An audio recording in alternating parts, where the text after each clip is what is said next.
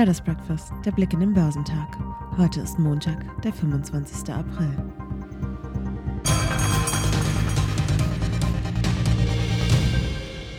Die Furcht vor steigenden Zinsen hat die Anleger am Freitag in die Defensive getrieben. Angesichts der hohen Inflation und konjunktureller Risiken kletterte die Rendite zehnjähriger Bundesanleihen auf den höchsten Stand seit fast sieben Jahren. In den USA stehen die Signale klar auf Zinserhöhungen. Hinzu kam mit der Präsidentschaftswahl in Frankreich am Sonntag ein weiterer Risikofaktor.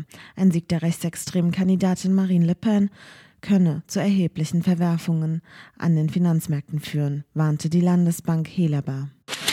Die Indizes im Großraum China führten die Verluste an, als die asiatisch-pazifischen Märkte am Montag nach dem Ausverkauf an den New Yorker Börsen am Freitag stark fielen. Der Hang Seng Index in Hongkong fiel um 3,3 Prozent, der Shenzhen Index fiel um 3,3 Prozent, während der Shanghai Composite um 2,7 Prozent nachgab. In Südkorea rutschte der Kospi um 1,5 Prozent ab. Die australischen und neuseeländischen Märkte sind am Montag wegen eines Feiertages geschlossen. Der US-Aktienmarkt hat vor dem Wochenende unter dem Eindruck eines sich abzeichnenden größeren Zinsanstiegs seine bereits kräftigen Vortagesverluste nochmals deutlich ausgeweitet.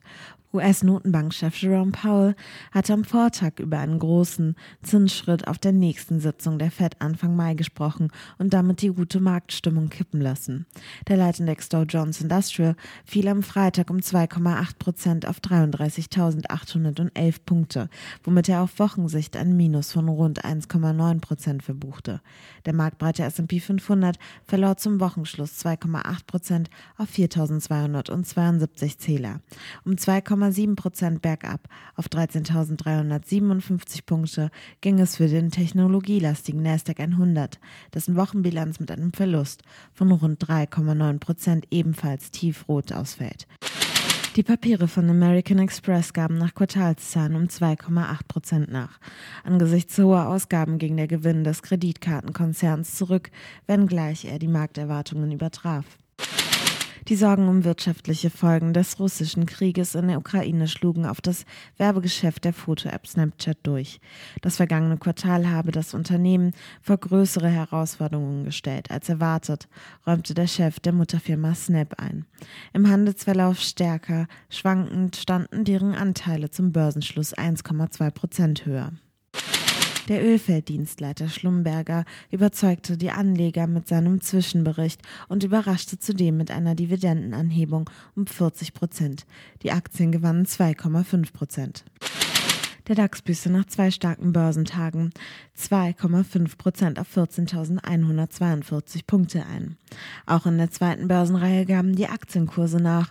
Der MDAX der mittelgroßen Werte verlor 2,1 Prozent auf 30.800 Zähler.